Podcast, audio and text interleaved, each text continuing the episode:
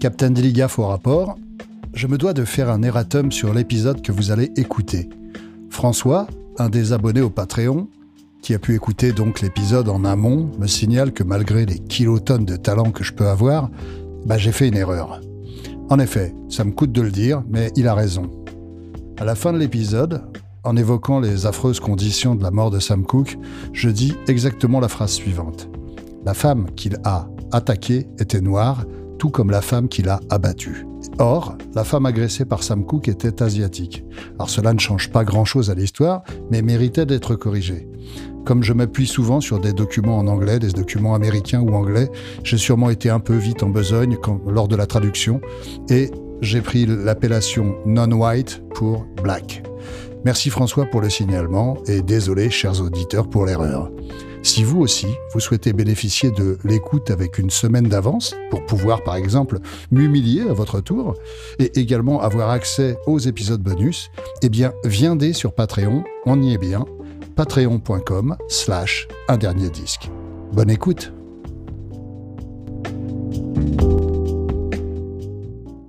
Aujourd'hui, nous allons nous pencher sur l'une des plus grandes protest songs soul de tous les temps un disque qui a été le point culminant de la carrière de son chanteur et auteur-compositeur et qui est devenu un des hymnes du mouvement des droits civiques.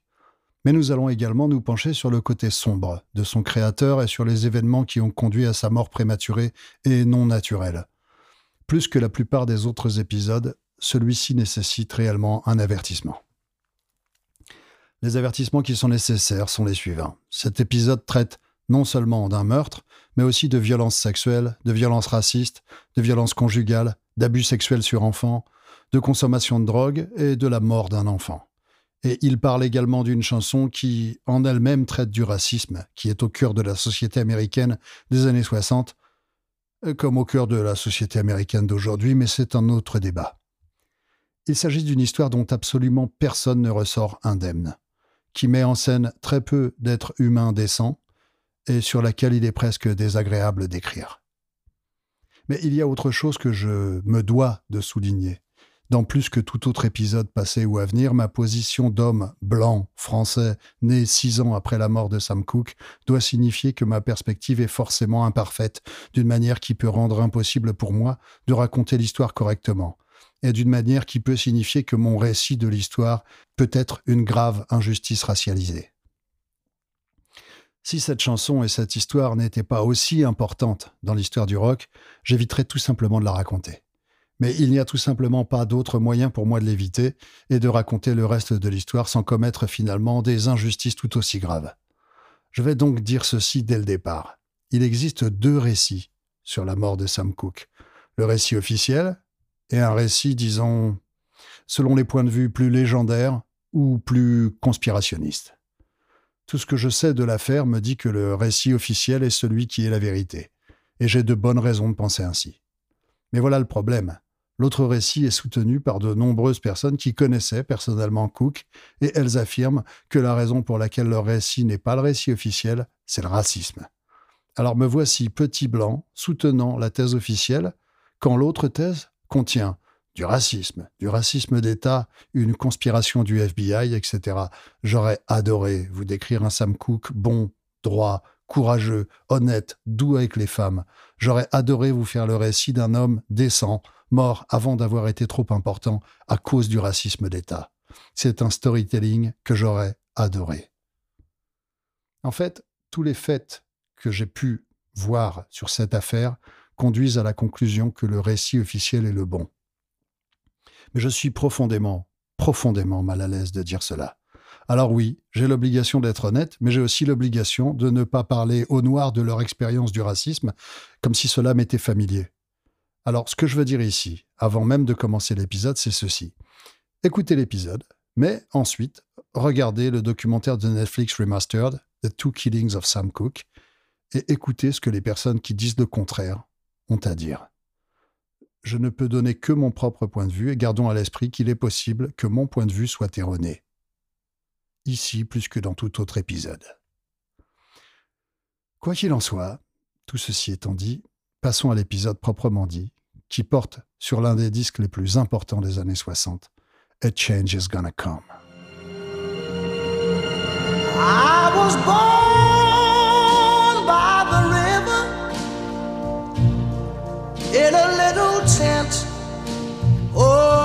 Just like the river, I've been running ever since.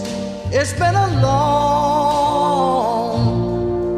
a long time coming, but I know a change gonna come. Oh, yes, it will.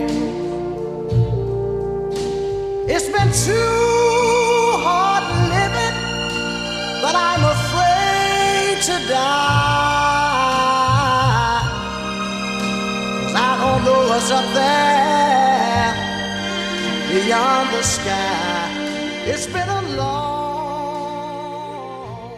Pour ceux qui n'auraient pas écouté l'épisode précédent sur Sam Cooke, un bref rappel.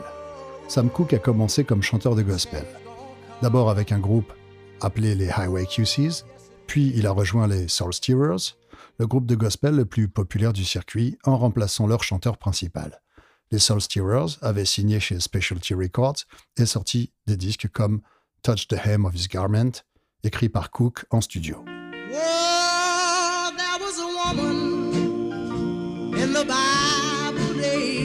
She had been sick, sick so very long.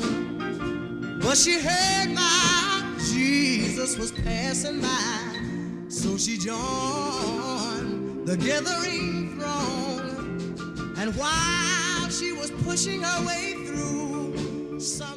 Cook avait fini par s'éloigner du gospel pour se tourner vers la musique profane en commençant par réécrire une chanson gospel qu'il avait écrite en remplaçant My God is so wonderful par My Girl is so lovable.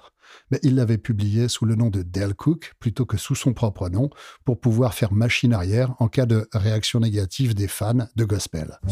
lovable, my girl. She's lovable. She's lovable, my, my girl. She's so lovable.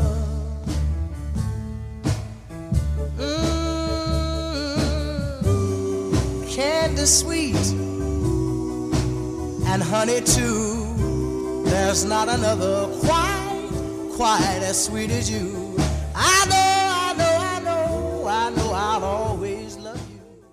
Personne ne fut dupe et il commença à enregistrer sous son propre nom.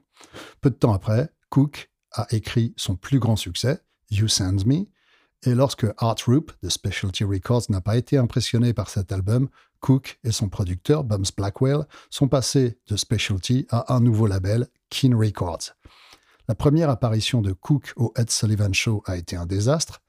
On la coupe à mi-chemin de la chanson, mais sa deuxième apparition est un triomphe et You Send Me devient numéro un dans les charts pop et RB et se vend à plus d'un million d'exemplaires, tandis que Specialty sort des enregistrements antérieurs inédits et vend plus d'un demi-million d'exemplaires de certains d'entre eux. Sam Cooke est désormais l'un des plus grands noms de l'industrie musicale. Et il avait le potentiel pour devenir encore plus énorme. Il avait le physique d'une idole des jeunes et faisait facilement partie des deux ou trois plus belles stars de la chanson masculine de l'époque. Il avait énormément de charme et était extrêmement intelligent. Il avait un égoïsme arrogant qui passait pour de la confiance en soi et il croyait mériter tout ce que tout le monde pouvait lui offrir. Et il était suffisamment charmant pour que tous ceux qu'il rencontrait le croient aussi. Il avait une voix étonnante. Il était aussi prodigieusement talentueux en tant qu'auteur-compositeur. Il avait écrit Touch the Hem of His Garment sur le moment, dans l'instant, dans le studio, après être arrivé sans aucun matériel préparé pour la session. Tout ne se passait pas sans heurts pour lui, cependant. Il était en plein divorce de sa première femme et il a été arrêté dans les coulisses après un concert pour non-paiement de la pension alimentaire d'un enfant qu'il avait eu avec une autre femme qu'il avait abandonnée. C'était quasiment une routine pour lui. Il était aussi égocentrique dans ses relations avec les femmes que dans les autres aspects de sa vie. Bien que, comme dans ces autres aspects, les femmes en question étaient généralement si éprises de lui qu'elles lui pardonnaient tout. Cook voulait être plus qu'une pop star. Il veut devenir un autre Harry Belafonte. À cette époque, Belafonte est probablement l'artiste noir le plus populaire au monde, avec ses interprétations d'arrangements pop, de chansons calypso ou folkloriques.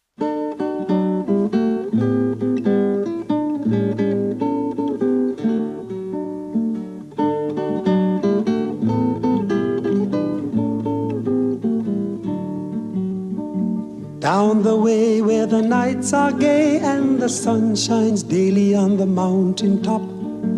I took a trip on a sailing ship, and when I reached Jamaica, I made a stop. But I'm sad to say I'm on my way. Won't be back for many a day. My heart is down, my head is turning around. I had to leave a little girl in Kingston Town.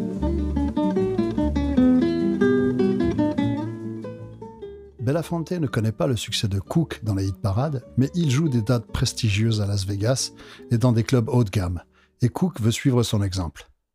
Plus particulièrement à une époque où presque tous les artistes noirs notables se défrisaient les cheveux, Belafonte a laissé ses cheveux naturels et les a coupés plus courts. Cook pensait que c'était très très astucieux de la part de Belafonte, le copiant et disant à son frère Elsie que cela le rendrait moins menaçant pour le public blanc. Il pensait que si un noir se lissait les cheveux en arrière et les traitait pour qu'ils soient lisses, il passerait pour un homme rusé et malhonnête. Les blancs ne lui feraient pas confiance avec leurs filles. En revanche, s'il gardait les cheveux naturels mais les coupait courts, il passerait pour un homme honnête et digne de confiance, un jeune Américain bien propre sur lui. Curieusement, le plus grand effet de cette décision n'a pas été sur le public blanc, mais sur le public noir, qui regardait ses apparitions à la télévision.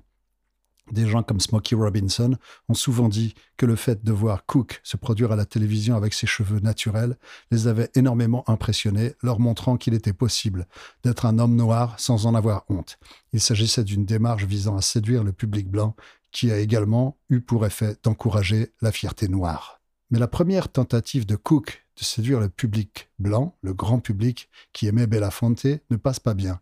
Il est engagé pour trois semaines au Copacabana, l'une des boîtes de nuit les plus prestigieuses du pays, et dès le départ, c'est un échec. Bums Blackwell avait écrit les arrangements du spectacle en partant du principe qu'il y aurait un petit groupe. Et lorsqu'ils ont découvert que Cook serait soutenu par un orchestre de 16 musiciens, lui et son assistant, Lou Adler, ont dû passer deux jours à recopier frénétiquement des partitions pour un groupe plus important. Le, répertoire de Cook pour ces spectacles s'en tenait principalement à de vieux standards comme Begin the Begin, Old Man River, I Love You for Sentimental Reasons, la seule nouvelle chanson étant Mary Mary Lou, une chanson écrite par un prêtre catholique qui avait récemment été un flop pour Bill Haley and the Comets.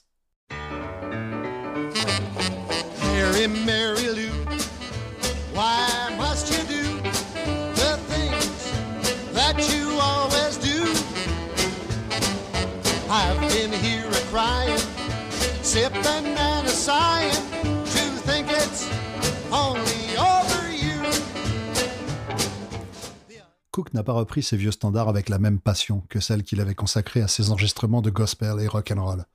Et le public n'a guère été impressionné. Cook abandonna pour le moment l'idée de conquérir le public des supper clubs, des clubs où on vient souper, et retourna faire des tournées de rock and roll, devenant si proche de Clyde McFatter et Laverne Baker lors d'une tournée qu'ils envisagèrent sérieusement d'essayer de convaincre leur maison de disques de les autoriser à enregistrer un album de chansons gospel en trio. Malheureusement, cela n'a jamais vu le jour. Cook admire énormément McFatter. Elle écoute attentivement lorsqu'il lui explique sa vision du monde, très différente de celle avec laquelle il a grandi. McFatter était un athée déclaré qui considérait la religion comme une escroquerie. Il avait également été membre des NAACP, la National Association for the Advancement of Colored People, une association qui de soutien aux gens de couleur. Il avait donc été membre de cette association pendant toute sa vie et était un fervent défenseur des droits civiques. Cook écoute attentivement ce que McFatter a à dire et il y réfléchit longuement. Cook doit également faire face à des poursuites judiciaires de la part de Art Roop de Specialty Records. Lorsque Cook avait quitté Specialty, il avait accepté que Roop détienne les droits d'édition sur toutes les futures chansons qu'il écrirait, mais il avait contourné le problème en attribuant You Send Me à son frère Elsie. Roop était furieux et avait évidemment intenté un procès. Mais il n'avait aucune preuve tangible que Cook avait lui-même écrit la chanson. En fait, Roop a même essayé à un moment donné de retourner la situation contre Cook en faisant en sorte que le frère de Lloyd Price, Leo, un auteur-compositeur lui-même qui avait écrit Send Me Some Lovin', prétende qu'il avait écrit You Send Me. Mais Leo Price a rapidement renoncé à participer au mensonge et Roop s'est retrouvé dans l'incapacité de prouver quoi que ce soit. Le fait que Elsie même s'il n'a pas le talent de son frère, était au moins chanteur et compositeur professionnel lui-même et qu'il sortait des disques sur Checker Records qui ressemblaient beaucoup au travail de Sam, a beaucoup aidé Cook dans sa défense.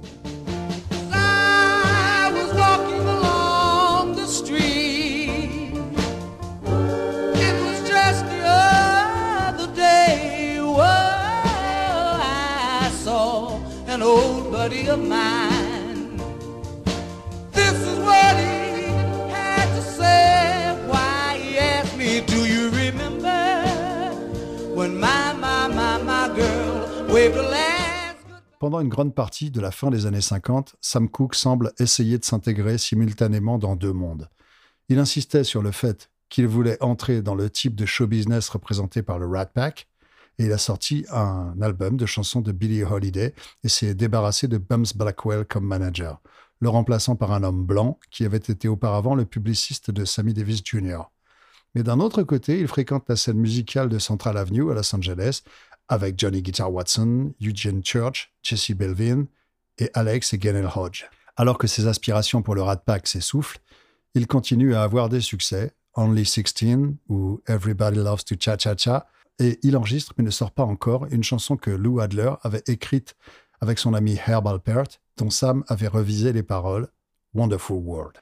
Cook entame également une relation avec celle qui deviendra sa seconde épouse, Barbara. Il avait en fait eu une liaison avec elle quelques années auparavant et ils avaient eu une fille, Linda, que Cook n'avait d'abord pas reconnue comme étant la sienne, comme d'habitude, et il avait eu de nombreux autres enfants avec d'autres femmes.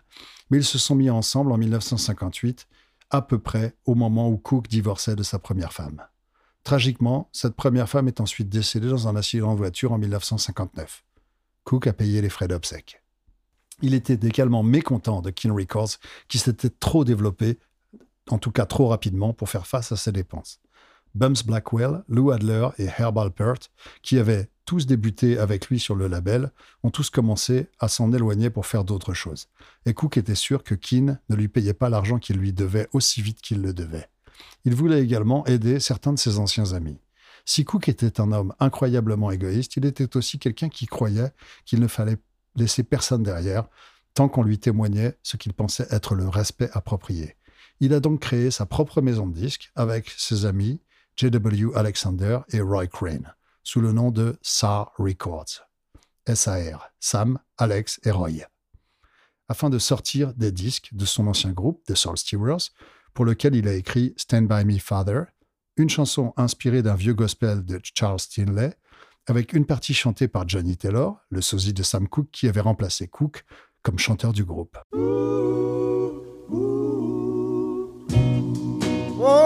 Father, you've been my friend. Now that I'm in trouble, stand by me to the end. Oh, Lord. Oh, I want you to stand by, stand by. All of my money and my friends are gone. All alone. Oh. I need you. Stand by, stand by. Well, they tell me that. Alors ça semble évident maintenant, comme vous l'avez deviné en écoutant le titre qu'on vient de passer, la base du grand succès de Benny King, Stand By Me, est dans ce titre qui, retravaillé avec Leiber et Stoller, donnera le grand hit que nous connaissons. Mais c'est une autre histoire. Cook et Alexander avaient déjà créé leur propre maison d'édition et collaboraient également à des chansons pour d'autres artistes. Ils ont écrit I Know I Always Be in Love with You, qui a été enregistré d'abord par les Hollywood Flames, puis par Jackie Wilson.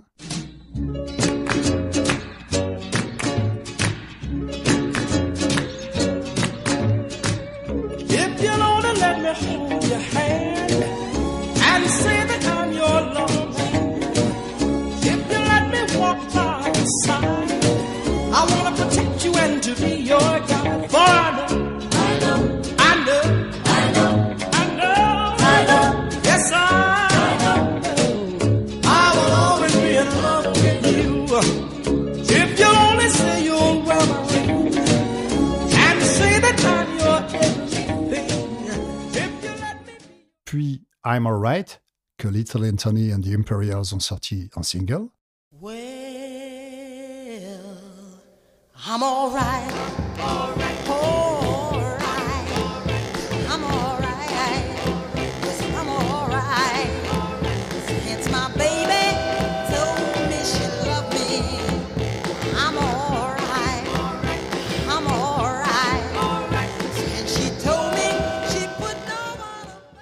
Mais tout en travaillant sur des disques de rock and roll et de gospel, il apprend également à faire des claquettes pour ses spectacles dans les boîtes de nuit blanches exclusives qu'il veut fréquenter. Bien sûr que lorsqu'il joue dans des salles noires, il n'inclut pas ces éléments de son spectacle. Il s'est toutefois produit assis sur un tabouret, imitant ainsi Perry ayant décidé que s'il ne pouvait pas égaler les performances énergiques de gens comme Jackie Wilson, qui avait fait sa première partie lors d'une série de spectacles où Wilson avait mieux marché que Cook, il prendrait une direction plus décontractée. Il cherchait également à se lancer sur le marché de la musique pop pour ses disques, et il a fini par signer avec RCA Records, et plus précisément avec Hugo et Luigi. Petit aparté sur Hugo et Luigi, c'est un duo qui a produit des disques de Georgia Gibbs et qui a volé, il n'y a pas d'autre mot, des artistes noirs. C'est eux qui sont à l'origine de la production de The Lion Sleeps Tonight. Je vous conseille l'excellent documentaire sur Netflix sur ce sujet. Et bien qu'à ce moment-là, il n'ait pas encore fait ce disque, ils avaient parfois produit des disques à saveur plus RB. Ils avaient produit Shout pour les Isley Brothers, par exemple, mais ils étaient en général le duo le plus fade et le plus moyen que l'on puisse imaginer dans l'industrie musicale. Le premier disque que Hugo et Luigi ont produit pour Cook était une chanson que Jeff Barry, alors inconnu, avait écrite, Teenage Sonata. Ce disque n'a rien donné et le label a été particulièrement ennuyé lorsqu'un enregistrement que Cook avait fait alors qu'il était encore chez Keane Wonderful World est sorti sur son ancien label et a atteint le top 20.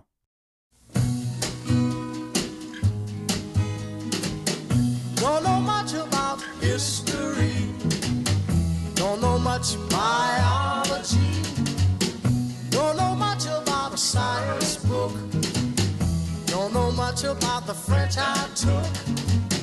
But I do know that I love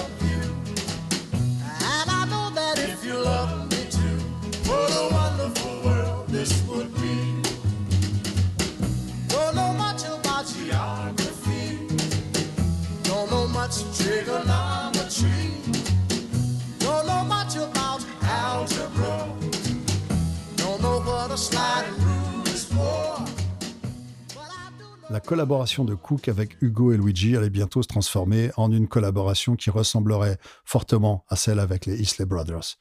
Ils sortaient de grands singles, mais des albums qui étaient fondamentalement incompatibles avec le talent artistique de Cook.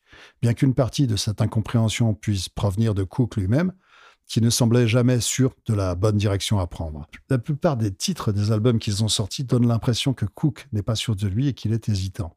Mais on ne peut pas en dire autant du premier véritable succès de Cook sur RCA, une chanson qu'il a écrite après être passé en voiture devant un groupe de prisonniers travaillant chaîne aux pieds au bord de la route. À l'origine, il avait prévu que cette chanson soit interprétée par son frère, Charles, mais il avait joué à moitié à Hugo et Luigi alors qu'il n'avait pas beaucoup de, matériel dans aucune de ses créations récentes. Et ils avaient décidé que c'était ça le tube.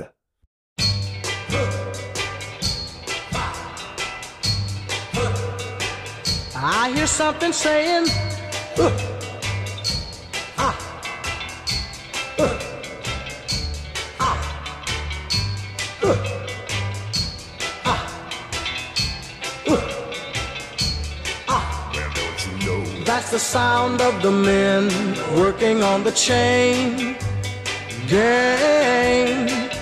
That's the sound of the men working on the chain gang. All day long they're saying, uh,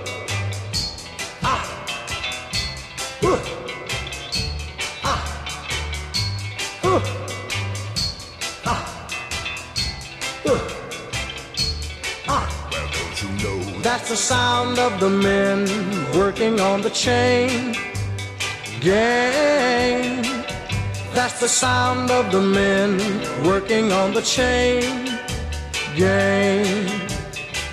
All day long they work so hard till the sun is going down. working on the highways and byways and wearing, wearing a frown. You hear them moaning their lives away, then you hear somebody say, That's the sound of the men working on the chain gang. Chain Gang atteint la deuxième place des charts, devenant son plus grand succès depuis You Send Me. Pendant ce temps, Cook continue à enregistrer d'autres artistes pour SAR, bien qu'à ce moment-là, Roy Crane ait été écarté et que SAR signifie désormais Sam and Alex Records.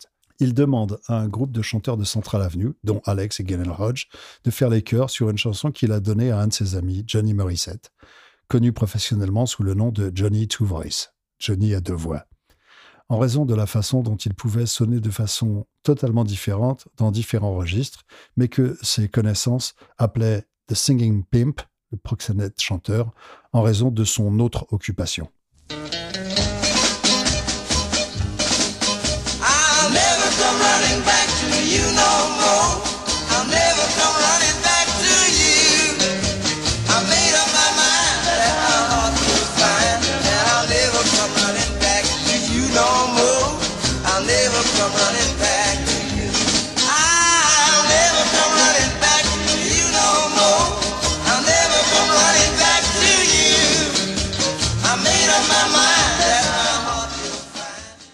Ils ont aussi sérieusement envisagé d'engager une jeune chanteuse de gospel qu'ils connaissaient, Aretha Franklin, qui était une telle admiratrice de Sam qu'elle essayait de le copier.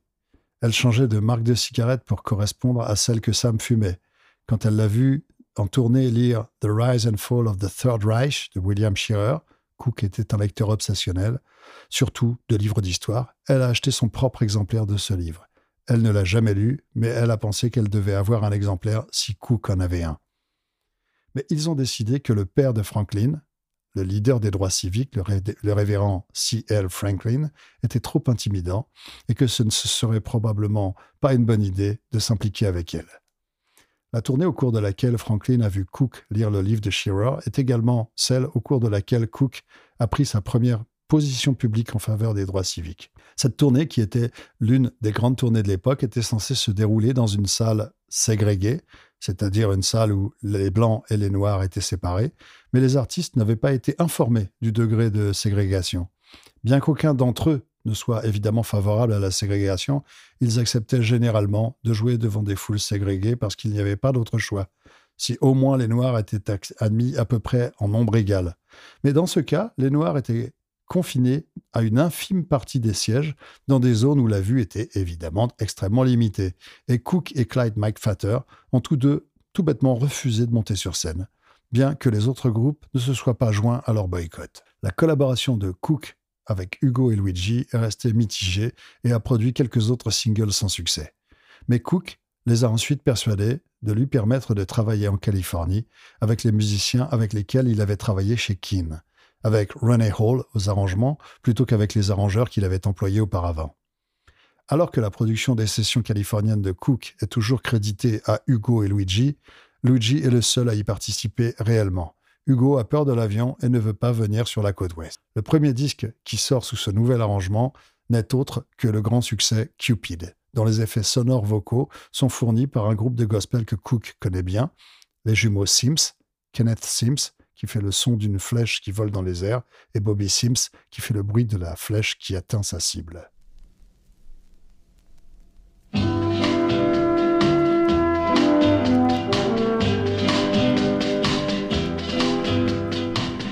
Cupid, draw back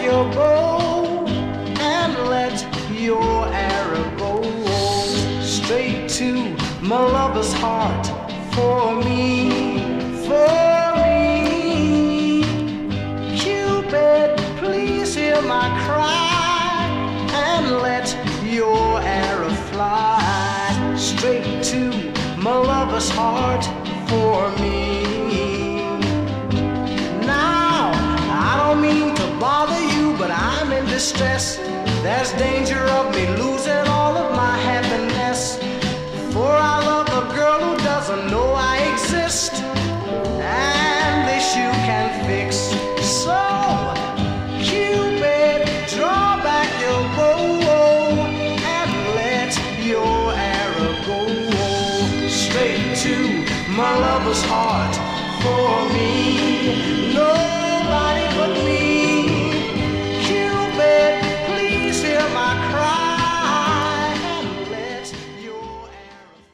Cook devient le deuxième artiste le plus important de RCA, du moins en termes de vente de singles, et connaît une série de succès comme Twisting the Night Away, Another Saturday Night, Bring It On Home to Me, bien qu'il ait du mal à percer le marché des albums.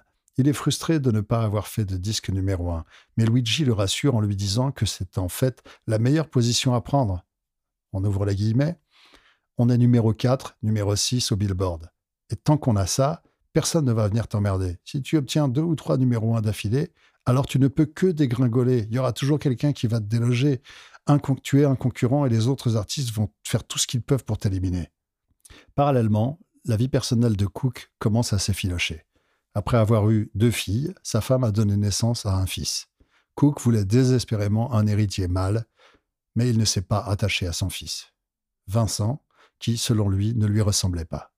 Il est devenu émotionnellement et physiquement violent envers sa femme, la battant à plus d'une occasion, alors qu'elle était déjà une consommatrice régulière de drogue, sa consommation a augmenté pour essayer d'atténuer la douleur d'être mariée à quelqu'un qu'elle aimait mais qui la maltraitait de façon épouvantable. Les choses ont empiré lorsque la chose la plus tragique qu'on puisse imaginer s'est produite. Cook s'est baigné dans une piscine privée, puis il est sorti en laissant la, bâche de protection retirée. Sa femme Barbara a alors laissé les enfants jouer dehors, pensant que leur fille de 3 ans, Tracy, pourrait s'occuper du bébé pendant quelques minutes. Le bébé, Vincent, est tombé dans la piscine et s'est noyé. Les deux parents se sont accusés l'un l'autre, et Sam est dévasté par la mort de l'enfant qu'il n'a jamais vraiment accepté comme son fils. En fait, il l'a accepté comme son fils une fois que celui-ci était mort. Vous pouvez entendre une partie de cette désolation dans un enregistrement qu'il a fait quelques mois plus tard d'une vieille chanson folklorique des Appalaches.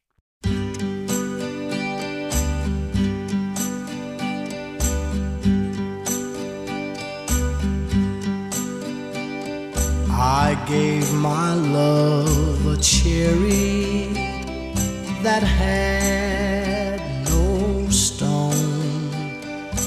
I gave my love a chicken that had no bone. I gave my love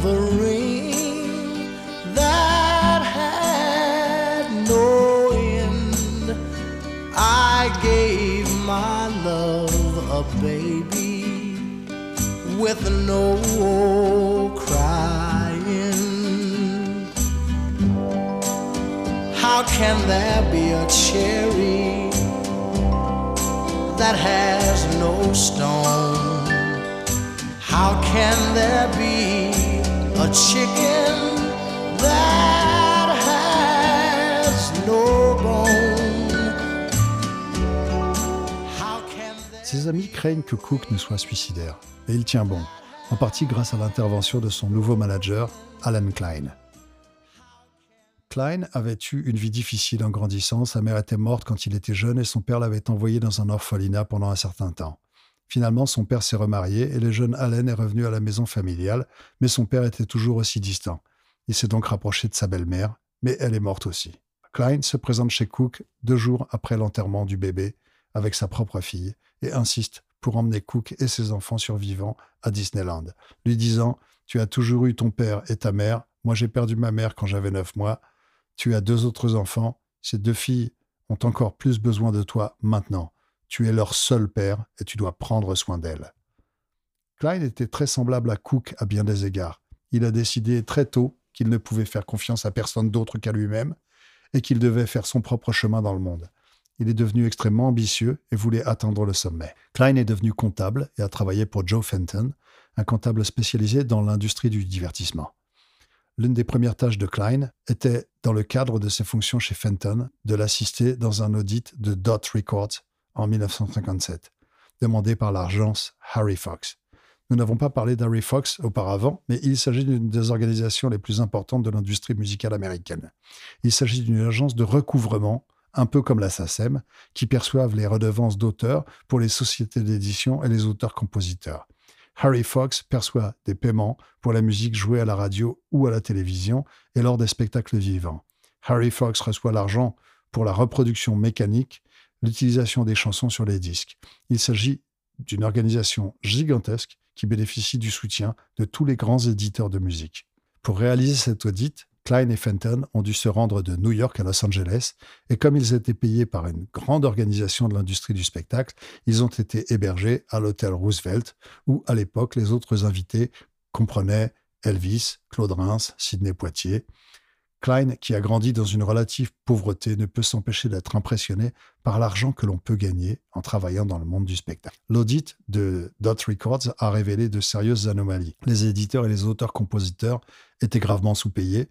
Pendant leur séjour à Los Angeles, Klein et Fenton ont également contrôlé plusieurs autres labels, comme Liberty, et ils ont constaté la même chose dans tous les labels. Les maisons disques escroquaient systématiquement les maisons d'édition de l'argent qui leur était dû. Klein s'est immédiatement rendu compte que s'il faisait cela aux grandes maisons d'édition que représentait Harry Fox, il devait faire la même chose aux petits auteurs-compositeurs et artistes, le genre de personnes qui n'avaient pas une énorme organisation comme Harry Fox pour les soutenir. Malheureusement pour Klein, peu de temps après avoir commencé à travailler pour Fenton, il a été licencié. C'était quelqu'un qui était chroniquement incapable d'arriver à l'heure au travail. Et bien que cela ne le dérangeait pas de travailler à des heures excessivement longues et très tard, il ne pouvait pas, malgré tous ses efforts, se rendre au bureau à 9 heures du matin. C'était au-dessus de ses forces. Il a donc été licencié au bout de quatre mois seulement, et Fenton a même recommandé à l'État du New Jersey de ne pas autoriser Klein à devenir expert comptable, une qualification que Klein n'a finalement jamais obtenue. Il a donc créé sa propre société pour effectuer des audits de maisons de disques pour les artistes.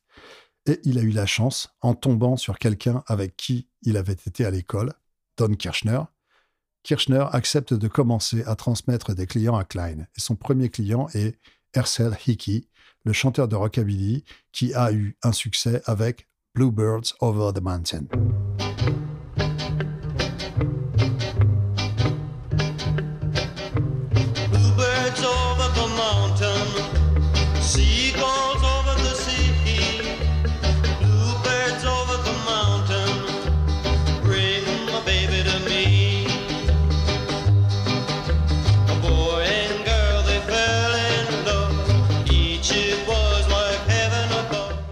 A contrôlé la maison de disques de Hickey, mais a plutôt été surpris de découvrir qu'elle ne lui devait en fait pas un centime.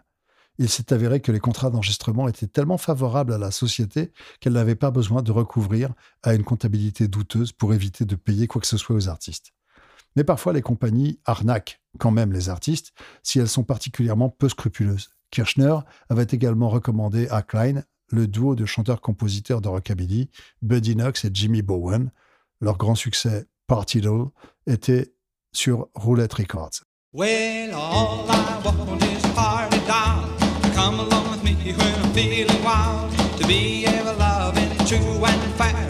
To run her fingers through my hair. Come along and be my party doll.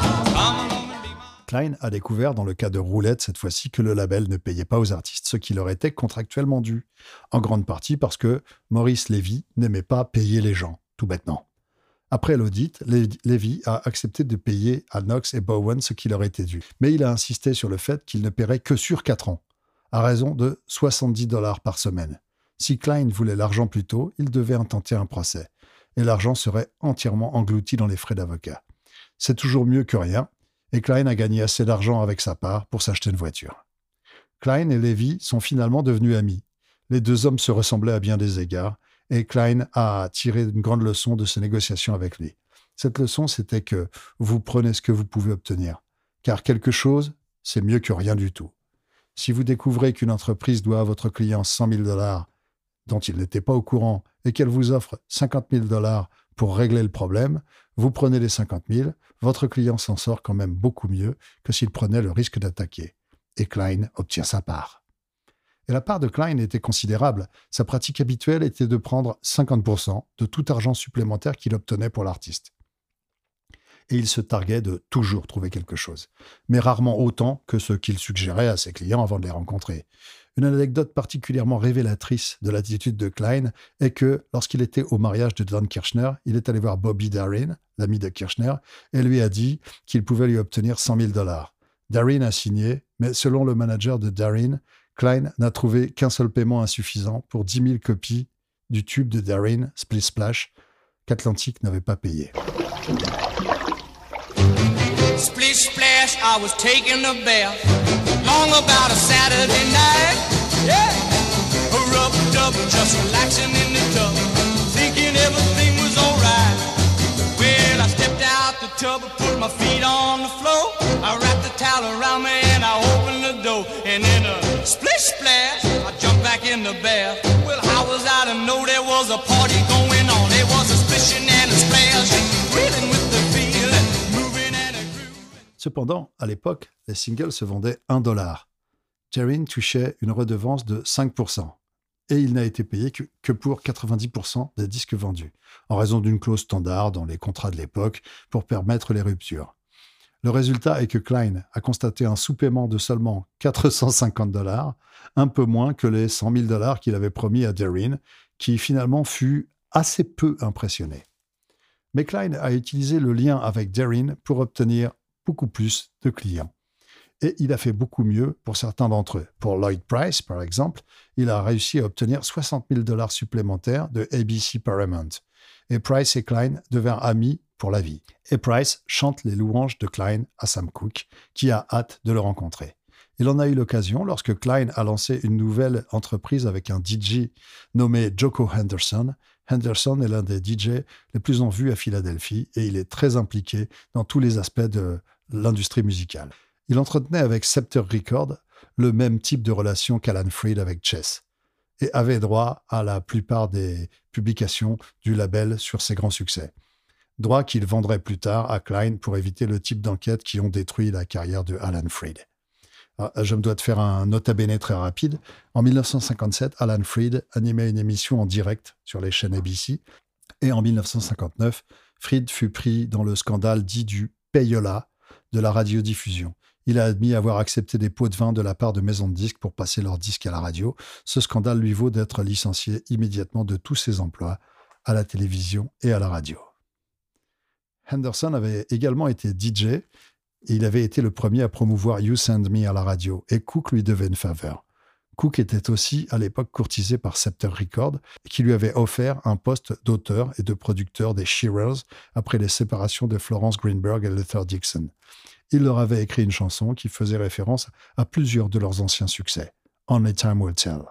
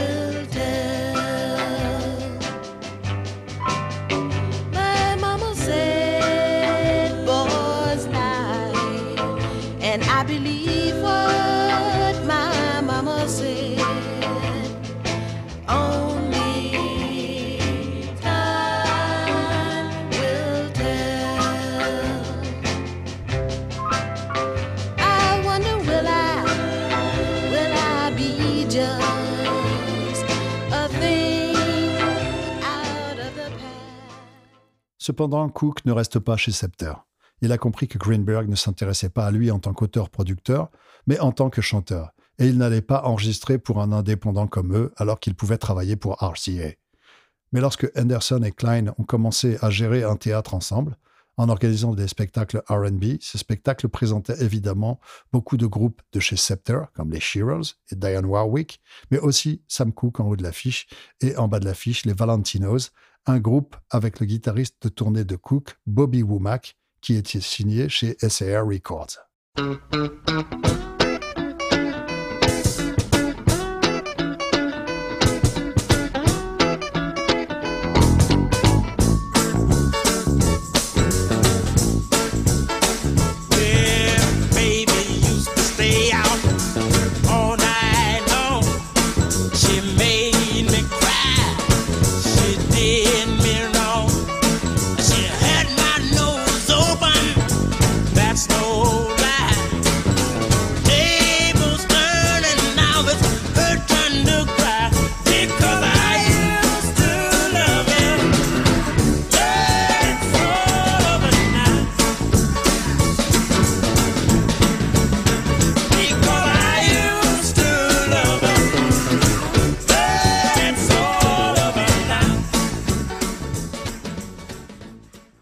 Lorsqu'il le voit sur scène pour la première fois, Klein est absolument subjugué par le talent de Cook et comprend tout de suite qu'il s'agit de l'un des artistes majeurs de sa génération.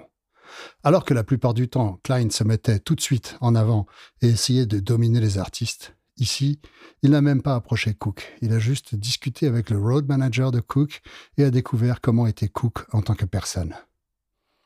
C'est quelque chose que l'on voit souvent lorsqu'il s'agit de Cook. Des gens par ailleurs imperturbables sont tout simplement époustouflés par son charisme, son talent, sa personnalité. Et ils se comportent avec lui comme avec personne d'autre. À la fin de la résidence, Cook a approché Klein, ayant entendu de bonnes choses sur lui de la part de Price, Henderson et de son road manager.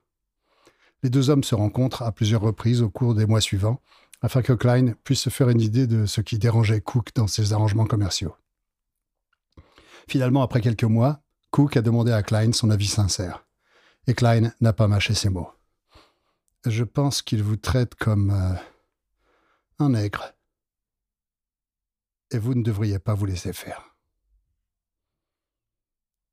Cook a approuvé et a dit qu'il voulait que Klein prenne le contrôle de ses arrangements commerciaux.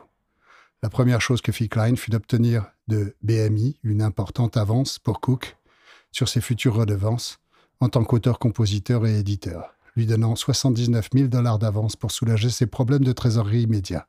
Il a ensuite commencé à travailler pour obtenir un meilleur contrat d'enregistrement pour Cook. La première chose qu'il fit fut d'aller chez Columbia Records, qui, selon lui, conviendrait mieux à Cook que RCA, et avec qui Cook avait déjà une relation puisqu'il travaillait à l'époque avec son ami le boxeur Muhammad Ali sur un album qu'Ali enregistrait pour Columbia. On en écoute un morceau.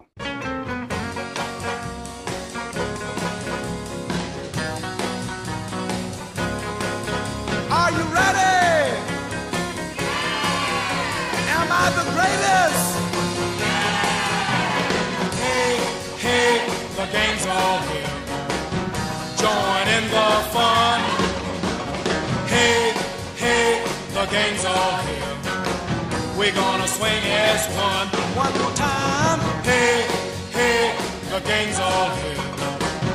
Join in the fun. Hey, hey, the game's all here. We're gonna swing as Cook est très ami avec Ali, ainsi qu'avec le mentor spirituel d'Ali, l'activiste Malcolm X. Et les deux hommes tentent de le faire convertir à la Nation of Islam. Cook refuse. S'il respecte les deux hommes, il a moins de respect pour Elijah Mohammed, qu'il considère comme un escroc, et il se méfie de plus en plus de la religion en général. Il partage cependant l'engagement de Nation of Islam à ce que les Noirs se prennent en main et se présentent de façon nette, avec la même vision du capitalisme noir que nombre de ses contemporains, comme James Brown par exemple. Malheureusement, les négociations avec Columbia échouent rapidement. Klein pensait, probablement à juste titre, que les maisons de disques n'avaient rien à faire pour vendre des disques de Sam Cooke et que Cooke était dans une position unique en tant que l'un des très rares artistes de l'époque à pouvoir écrire, interpréter et produire des disques à succès sans aucune aide extérieure. Klein pensait donc que Cook méritait un taux de royalties plus élevé que la norme de 5% de l'industrie et a déclaré que Cook ne signerait avec personne pour ce taux. Le problème était que Columbia avait une des clauses les plus favorables inscrites dans les contrats de nombreux autres artistes. Cette clause signifiait que si un artiste signait avec Columbia pour un taux de redevance plus élevé, les autres artistes devaient également obtenir ce taux de redevance. Cela permettait à Columbia de dire à ses artistes Non, je ne peux pas t'augmenter, sinon je suis obligé d'augmenter tout le monde. Bonne vieille technique. Mais ainsi, si Cook obtenait les 10% demandés par Klein, un grand nombre d'autres artistes, comme Tony Bennett, devaient également obtenir ces 10%, et Columbia n'était tout simplement pas disposé à le faire. Klein a donc décidé que Cook resterait chez RCA, mais il a trouvé un moyen de s'assurer que Cook obtiendrait un bien meilleur accord de la part de RCA et d'une manière qui n'affecterait aucun des contrats de RCA avec les autres artistes. Klein avait déjà travaillé dans le domaine du cinéma et savait que des sociétés de production indépendantes réalisaient des films sans l'aide des studios et laissaient ces derniers les distribuer. Il savait également que dans les domaines de la musique, de nombreux auteurs, compositeurs et producteurs comme Leiber et Stoller ou Phil Spector possédaient leur propre maison de disques. Mais jusqu'à ce moment-là, aucun interprète ne l'avait fait, à la connaissance de Klein, parce que c'étaient les producteurs qui faisaient généralement les disques, et les contrats étaient établis en supposant que l'interprète ferait ce que le producteur allait lui dire. Cela ne s'appliquait pas à Sam Cooke. Et Klein ne voyait donc pas pourquoi Cooke ne pouvait pas avoir son propre label. Klein créa une nouvelle société appelée Tracy Records, qui portait le nom de la fille de Cooke, et dont le président était J.W. Alexander, le vieil ami de Cooke. Tracy Records serait soi-disant pour réduire la charge fiscale de Cook, entièrement détenue par Klein, mais ce serait bien la société de Cook et Cook serait payé en actions privilégiées de la société, bien que Cook obtienne la majeure partie de l'argent. Le fait que la société soit détenue par Klein serait une simple formalité. Si cette mesure a effectivement eu pour effet de limiter le montant de l'impôt que Cook devait payer, elle répondait également à une règle que Klein énoncera plus tard, ne prenez jamais 20% des revenus des artistes, donnez-lui plutôt 80% des vôtres. L'important n'était pas le revenu à court terme, mais la propriété à long terme. Et c'est ce que Klein a conclu avec RCA. Tracy Records enregistrerait et fabriquerait tous les disques de Cook à partir de ce moment-là, mais RCA aurait des droits de distribution exclusifs pendant 30 ans et paierait à Tracy 1 dollar par album. Au bout de 30 ans, Tracy Records récupère tous les droits sur les enregistrements de Cook et dans l'intervalle, Cook perçoit effectivement des redevances beaucoup plus élevées qu'auparavant, en échange d'une part de risque beaucoup plus importante. Il y a eu aussi des changements chez SAR. Zelda Sands, qui dirigeait essentiellement la société pour Sam et JW, a été choqué de recevoir un appel téléphonique de Sam et Barbara, lui demandant de venir immédiatement à Chicago, où Sam séjournait pendant sa tournée. Elle est montée dans leur chambre d'hôtel, où Barbara l'a confrontée avec colère, disant qu'elle savait que Sam avait toujours été attiré par Zelda, bien que Zelda soit apparemment l'une des rares femmes que Cook ait rencontrées et avec lesquelles il n'ait jamais couché. Elle l'a lourdement laissé entendre que la meilleure façon de régler ce problème serait qu'il fasse un plan à trois. Zelda est partie et a immédiatement repris l'avion pour Los Angeles. Quelques jours plus tard, Barbara se présente au bureau des archives de SAR et fait sortir Zelda sous la menace d'une arme. Malgré toute cette agitation, Cook, lui, réussit à continuer à créer de la musique. Et en effet, il n'a pas tardé à composer la chanson qui allait constituer son héritage le plus important. J.W. Alexander avait donné à Cook un exemplaire de The Free Will Bob Dylan et Cook avait été abasourdi par Blowing in the Wind. How many roads must a man walk down before you call him a man? How many seas must the white dove sail before she sleeps in the sand? Yes, and how many times must the cannonballs fly before they're forever banned? The answer, my friend, is blowing in the wind. The answer is blowing in the wind.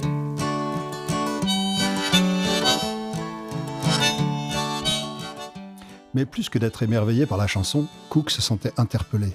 C'était une chanson qui aurait dû être écrite par un homme noir. Plus que ça, c'était une chanson qui aurait dû être écrite par lui. Les artistes noirs devaient faire de la musique sur leur propre situation. Il a ajouté Blowing in the Wind à ses propres concerts, mais il a également commencé à réfléchir à la manière dont il pourrait écrire une telle chanson lui-même. Comme souvent dans l'écriture de Cook, il s'inspire d'une autre chanson, cette fois-ci Old Man River. C'est une chanson d'une comédie musicale, Showboat, qui avait été rendue célèbre par l'acteur, le chanteur et surtout le militant des droits de l'homme, Paul Robson.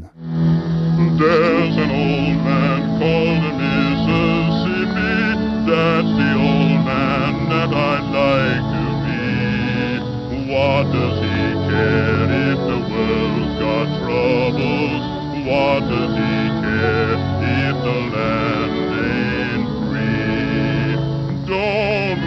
Up and don't look down. You don't dare make the white boss frown. Bend your knees and bow your head and pull that rope until you're dead. Let me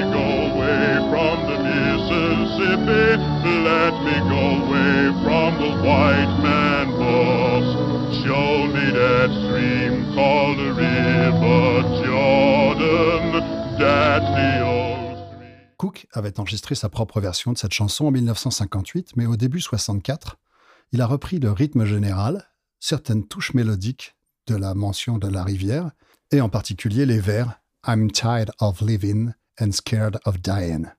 Et il les a utilisés pour créer quelque chose de nouveau. Curieusement, pour une chanson qui allait inspirer un hymne au droit civique, ou peut-être simplement de manière appropriée compte tenu des circonstances, Old Man River, dans sa forme originale, comportait plusieurs insultes raciales incluses par le parolier blanc Oscar Hammerstein et Robson lui-même.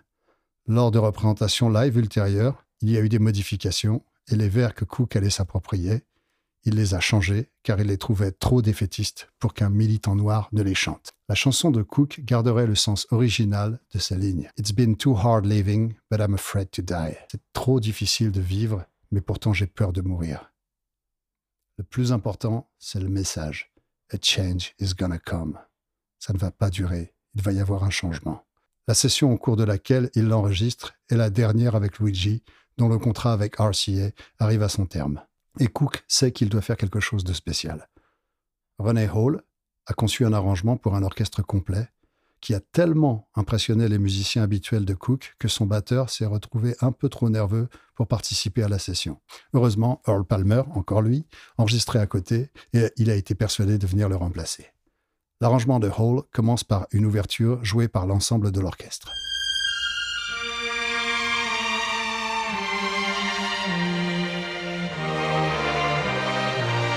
Ensuite, chaque couplet présente une instrumentation différente, les instruments changeant à la dernière ligne de chaque couplet. A change is gonna come. Le premier couplet est dominé par la section rythmique. I was born by the river in a little tent. Oh, and just like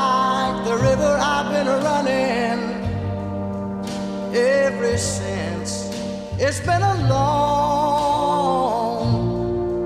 a long time coming, but I know a change gonna come.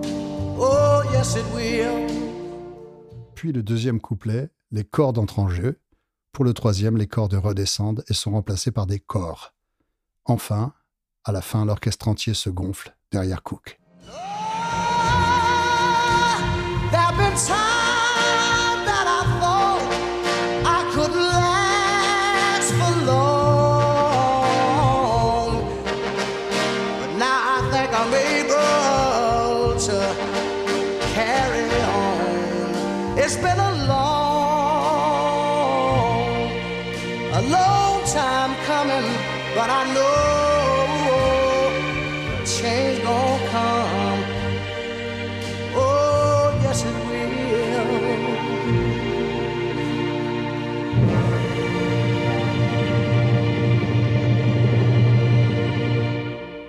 Été surpris lorsque Luigi, à la fin de la session, lui a dit à quel point il aimait la chanson. Ce que Cook pensait ne pas avoir été du goût de Luigi, puisque ce dernier faisait de simples sucreries pop d'habitude, pas des chansons contestataires. Mais comme Luigi l'a expliqué plus tard, mais je l'ai aimé, c'était un morceau sérieux, mais c'était quand même lui. Certains de ses autres morceaux étaient jetables, mais celui-ci celui-ci était très profond. Il a vraiment creusé en lui pour réussir à sortir ça. Cook est fier de son nouveau disque, mais il en a aussi un mauvais pressentiment. Ce qui se confirme lorsqu'il le fait écouter à Bobby Womack, qui lui dit Ça sonne comme la mort. Cook est d'accord, il y a quelque chose de prémonitoire dans ce disque, quelque chose de sinistre. Alan Klein, quant à lui, est absolument ravi. Le titre était destiné à être utilisé uniquement comme piste d'album. À ce moment-là, ils allaient dans une direction plus RB avec les singles de Cook. Son précédent single était une reprise du Little Red Rooster de Howlin' Wolf.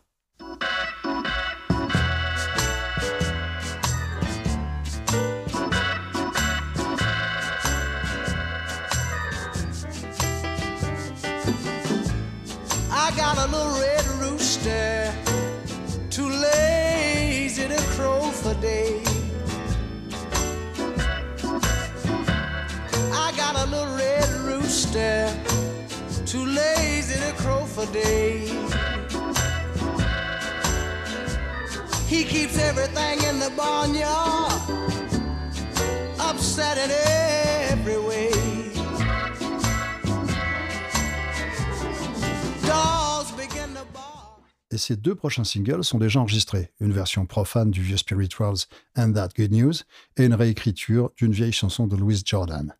Cook est invité à l'émission de Johnny Carson où il est censé interpréter les deux faces de son nouveau single. Mais Alan Klein est tellement impressionné par A Change Is Gonna Come qu'il insiste pour que Cook laisse tomber And That Good News et interprète sa nouvelle chanson à la place. Cook a dit qu'il était censé être là pour promouvoir son nouveau disque. Klein a insisté sur le fait qu'il était censé faire sa propre promotion et que la meilleure promotion pour lui-même serait cette superbe chanson. Cook a ensuite déclaré que le groupe du Tonight Show ne disposait pas de tous les instruments nécessaires pour reproduire l'orchestration. Klein a déclaré que si RCA ne voulait pas payer pour les 18 musiciens supplémentaires, il les paierait de sa propre poche. Alors Cook a fini par accepter. Malheureusement, il ne semble pas exister d'enregistrement de cette performance.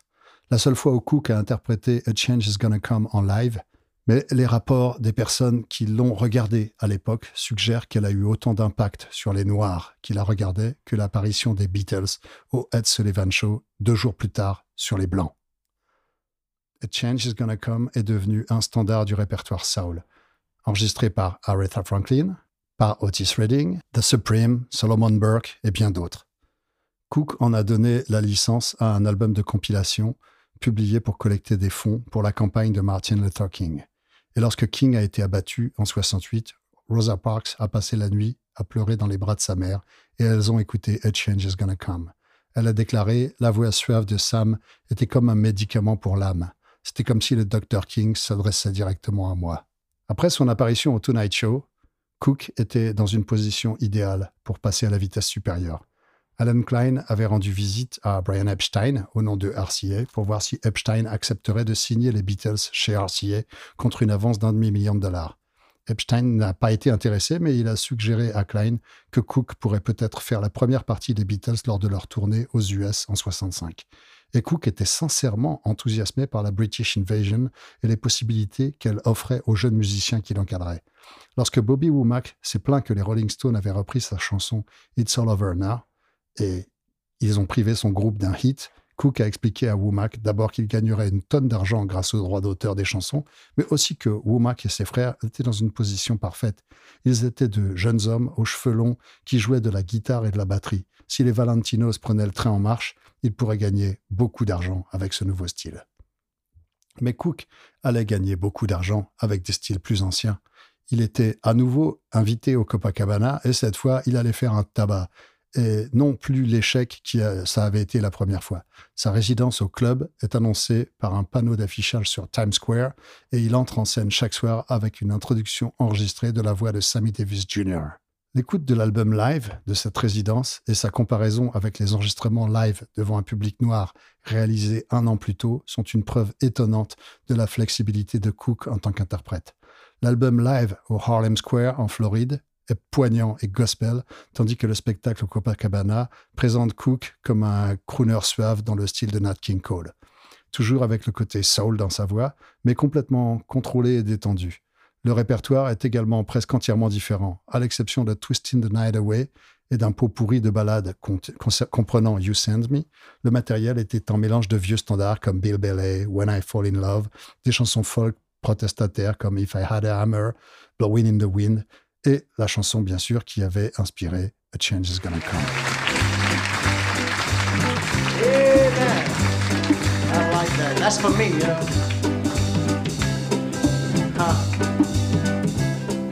How many roads must a man walk down before he's called a man? Tell me, how many seas must a white dove sail before she sleeps in the sand? Tell me, how many times must the cannonballs fly before they're forever banned? No, the answer, my friend, is blowing in the wind. The answer, blowing in the wind. Ha. How many times must a man look up before he sees the sky? Tell me. Ce qui est étonnant, c'est que les deux albums live, aussi différents soient-ils, sont des performances de qualité égale. À ce stade, Cook est un artiste capable de se produire dans n'importe quel style, pour n'importe quel public, et de le faire bien. En novembre 64, Cook a enregistré une chanson de danse, Shake, et il a préparé un remaniement raccourci de A Change Is Gonna Come pour le publier en tant que phase B.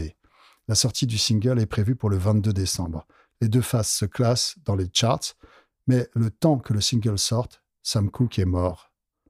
À partir de là, l'histoire devient encore plus déprimante et bouleversante qu'elle ne l'était jusqu'ici. Le 11 décembre 1964, Sam Cooke a conduit une femme qu'il avait ramassée dans un motel à l'écart. Selon la femme, il lui a arraché la plupart de ses vêtements contre son gré et s'est déshabillé lui-même. Elle a eu peur. Elle a eu peur qu'il ne la viole. Lorsqu'il est allé aux toilettes, elle a rassemblé tous ses vêtements à elle et s'est enfuie. Mais dans sa hâte, elle a également rassemblé ses vêtements à lui. Ou alors elle a rassemblé ses vêtements à lui pour être sûr qu'il ne lui courrait pas après en slip dans le couloir. Certains des amis de Cook ont suggéré qu'elle était connue pour faire cela et voler l'argent des hommes, et que Cook portait sur lui une grosse somme d'argent qui a disparu ce soir-là.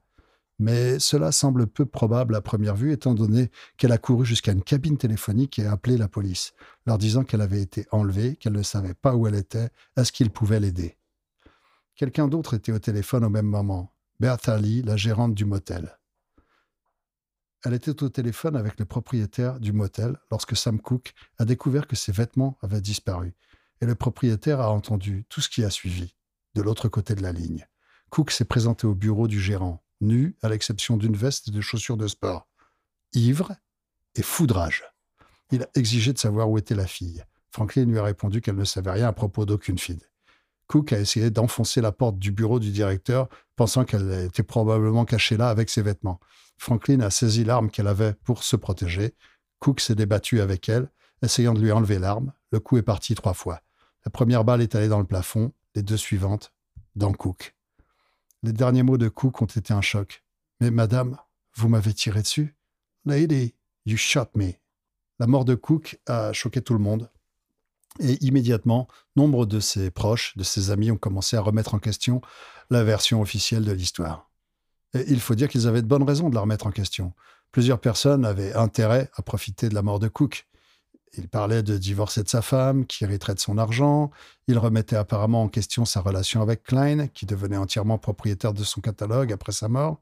Klein avait, après tout, des liens avec la mafia en la personne de Maurice Levy. Il était resté ami avec Malcolm X après la séparation de X et de la Nation of Islam, et il était concevable qu'Elijah Muhammad considère Cook comme une menace. Tandis qu'Elvis et James Brown pensaient tous deux que Cook, en créant son propre label, avait été considéré comme une menace pour eux chez RCA et qu'ils y étaient pour quelque chose. Vous devez comprendre que si les fausses accusations de viol ne se produisent que très rarement, je dois insister sur ce point.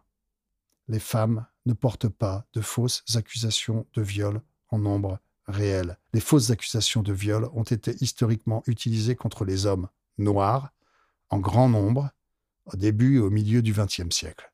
Presque tous les lynchages suivaient le même modèle. Un noir possédait un bout de terrain convoité par un blanc, une femme blanche liée à ce blanc accusait le noir de viol, le noir était lynché et son bien était vendu à un prix bien inférieur au prix coûtant à l'homme blanc qui le voulait. Les quelques lynchages qui ne suivaient pas ce schéma précis comportaient toujours un élément de sexualisation des hommes noirs assassinés, comme lorsque, quelques années auparavant, Emmett Till, un adolescent, avait été battu à mort, soi-disant pour avoir sifflé une femme blanche. La mort de Cook ressemble donc beaucoup à un lynchage. Pas exactement. Pour commencer, la femme qui l'a attaqué était noire, tout comme la femme qui l'a abattu. Et ça, ça n'est quasiment jamais dit. C'était suffisamment proche pour que l'on s'en alarme, et ce qui est tout à fait compréhensible. Mais je pense qu'il faut mettre en parallèle le passé de Cook, le droit arrogant qu'il s'arrogeait sur le corps des femmes, et son passé de violence, à la fois contre sa femme et plus rarement contre des étrangers qui l'ont surpris de mauvaise humeur ou ayant un peu picolé. Fondamentalement, si vous lisez suffisamment sur sa vie et son comportement, l'histoire officielle sonne totalement juste. Il semble être quelqu'un qui se comportait exactement de la manière décrite. Ou du moins, c'est ce qu'il me semble. Mais bien sûr, moi, je ne le connaissais pas et je n'ai pas eu à vivre avec la menace d'un meurtre en raison de ma couleur de peau. Et de nombreuses personnes qui l'ont connu ont dû vivre avec cette menace et donc ils ont une opinion différente et cela doit être respecté. Parmi ces personnes, on trouve Etta James, pour laquelle j'ai beaucoup de respect. L'histoire de la famille de Cook après sa mort est une histoire dont personne ne sort grandi. Son frère Elsie a presque immédiatement enregistré un album commémoratif et a entrepris une tournée d'hommage en interprétant les tubes de son frère. Le meilleur ami de Cook, J.W. Alexander, a également enregistré un album hommage. Bertha Franklin a intenté un procès à la famille de l'homme qu'elle avait tué car sa propre vie avait été ruinée et elle avait dû se cacher à cause des menaces des fans. La veuve de Cook, Barbara, a épousé Bobby Womack moins de trois mois après la mort de Cook. Et la seule raison pour laquelle ça n'a pas été plus tôt, c'est que Womack n'avait pas encore 21 ans et qu'il ne pouvait donc pas se marier sans la permission des parents de Womack. Ils se sont mariés le lendemain du 21e anniversaire de Womack et Womack portait un costume de Sam à la cérémonie. On entendait régulièrement Womack dire à quel point il ressemblait à Sam. Deux des frères de Cook étaient tellement furieux de la façon dont ils pensaient que Womack s'immisçait dans la vie de leur frère qu'ils ont cassé la mâchoire de Womack, et Barbara Cook a pointé une arme à feu sur eux et a essayé de les tuer. Heureusement pour eux, Womack avait deviné qu'une confrontation allait avoir lieu, et il avait eu l'intelligence de retirer les balles de l'arme de Barbara, de sorte qu'il n'y aura pas plus de morts dans la famille de son mentor. Quelques mois plus tard, Barbara est enceinte, et le bébé à sa naissance s'appelle Vincent, le nom du fils décédé de Sam Cook et Barbara. Cinq ans plus tard, Barbara découvre que Womack avait depuis un certain temps abusé sexuellement de Linda, l'aîné de ses enfants, et de Sam, qui avait 17 ans au moment où Barbara l'a découvert. Elle a mis Womack à la porte, mais Linda a pris le parti de Womack et n'a plus jamais parlé à sa mère. Linda a entretenu une relation consensuelle avec Bobby Womack pendant un certain temps, puis a épousé le frère de Bobby, Cécile, qui est également devenu son partenaire de scène et d'écriture. Ils ont écrit de nombreuses chansons pour d'autres artistes, tout en ayant eux-mêmes un succès sous le nom de Womack and Womack.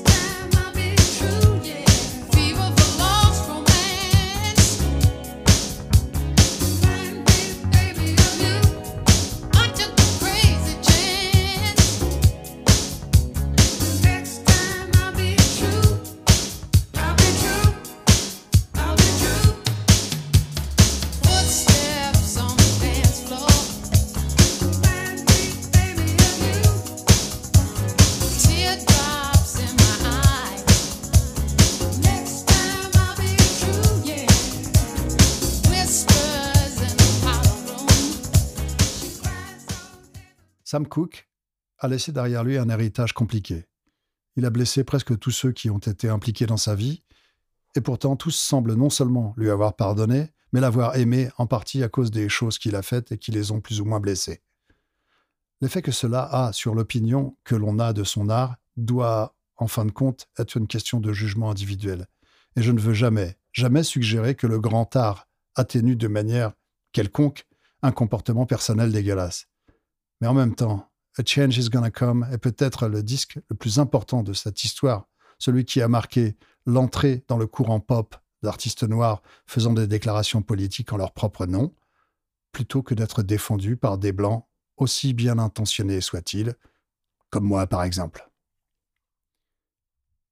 Il n'y a pas de conclusion nette à laquelle je puisse arriver ici. Pas de grandes leçons à tirer, pas de réponse toute faite qui donne un sens à tout. Il y a juste une musique transcendante, inspirante, un groupe de personnes horriblement blessées et un jeune homme qui meurt, presque nu, dans les circonstances les plus sordides qu'on puisse imaginer. I'm coming,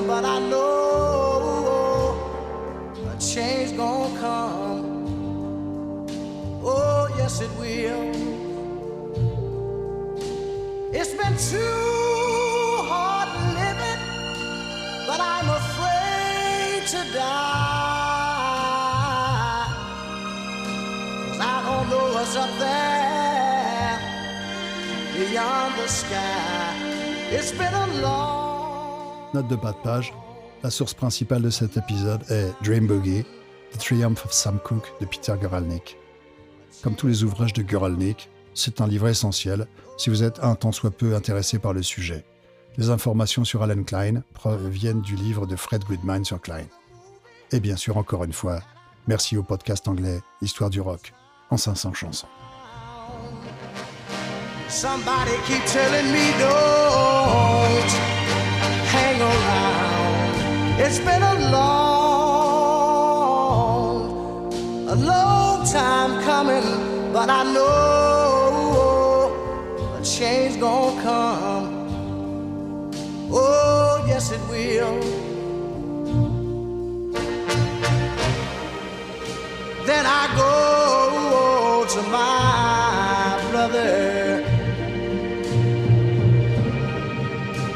say, brother, help me please.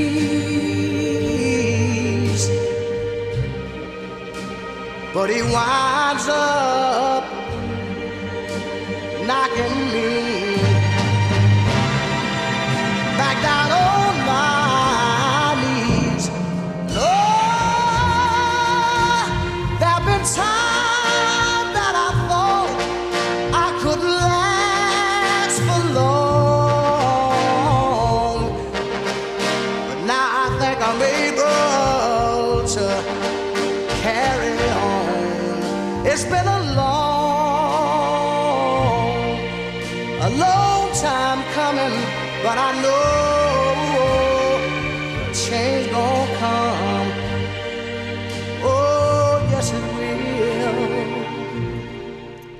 Cet épisode est écrit, produit, mixé et réalisé avec des moufles par moi, le capitaine Diligaf.